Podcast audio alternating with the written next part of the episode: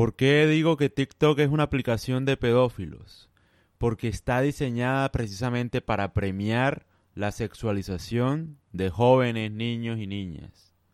El algoritmo literalmente les da seguidores, fama, likes, de todo, y avala cierto tipo de comportamiento en jóvenes que de alguna manera es como que crea los incentivos para que esa clase de contenido se propague y que los más jóvenes tiendan a imitar ese comportamiento.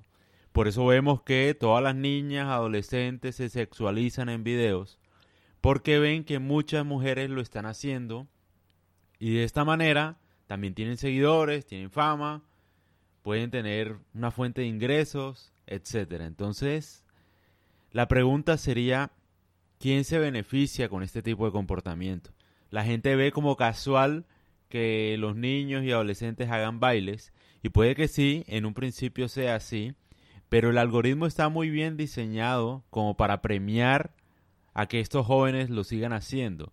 Y es muy raro premiar a jóvenes para que tengan comportamientos muy sexuales siendo muy jóvenes, muy niños, menores de edad, ¿no?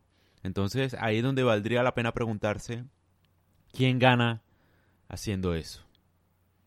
Tiene que ser pedófilos que son dueños, digamos, de esa aplicación y les gusta ver ese tipo de comportamiento. O sea, quieren volver natural un comportamiento sexual, que obviamente ser sexual no tiene nada de malo. El problema es cuando queremos volver sexuales a jóvenes y a niños menores de edad, que son los principales usuarios de TikTok.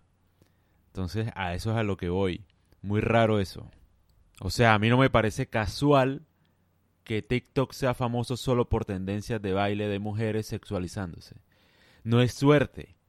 La gente lo puede ver normal porque muchas mujeres lo hacen. Pero ¿por qué lo hacen?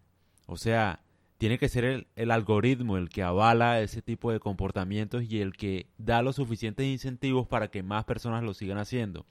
Y cuando todo el mundo hace lo mismo, digamos que se vuelve regla general de ese comportamiento.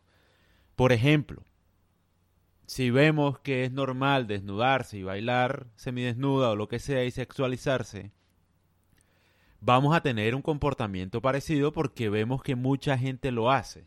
Y mucha gente lo hace precisamente porque así el algoritmo los premia con viralidad. A eso es a lo que voy. O sea, no es casual. Hay algo en el algoritmo que premia este comportamiento. Y si lo premias, pues es obviamente innegable que más se va a promover. Obvio. Si a ti te va bien haciendo ese tipo de bailes, tú vas a quererlo hacer.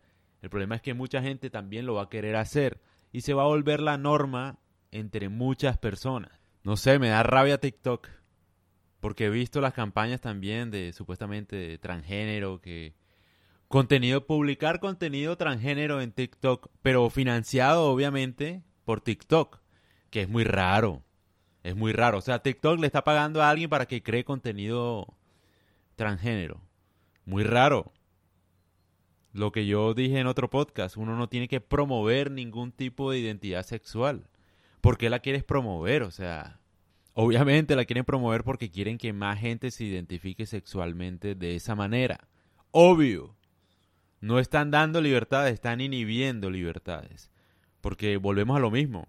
Si solo vemos contenido de gente transgénero o bisexual, inevitablemente los niños, los jóvenes o los adolescentes o los adultos, etcétera, van a querer imitar el comportamiento que ven, porque somos así, nosotros imitamos lo que hacen los demás. Entonces, por eso es que yo digo que TikTok es una herramienta de manipulación. Volvemos al caso del anime. Los niños cuando ven caricaturas saltan al anime y tienden a imitar lo que hacen los muñequitos. ¿No? Es decir, nada es casual. A eso es lo que voy. Y me da rabia que que quieran ganar con eso. ¿Quién quiere ganar con eso? O sea, ¿por qué avalan tendencias de baile? Eso no es casual, eso no surgió de la nada. ¿Por qué? No sé. Ganan los pedófilos, es la verdad. Porque, digamos, ¿para qué alguien quiere ver a un niño sexualizándose? No sé. Tiene que ser un pedófilo el que disfrute de ver eso. Nadie más. Muy raro para pensar. Otra vez. me da rabia TikTok, en serio. Porque bueno, me he puesto a pensar en eso.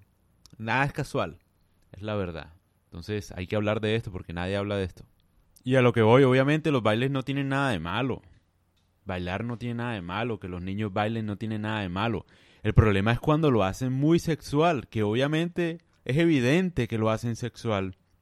Es muy evidente, o sea, es una plataforma que promueve prácticamente casi el porno, literal, entre jóvenes y niños y lo vemos como casual. Obviamente ahí es donde me entra la duda, que como digo, no tiene nada de malo ser sexual.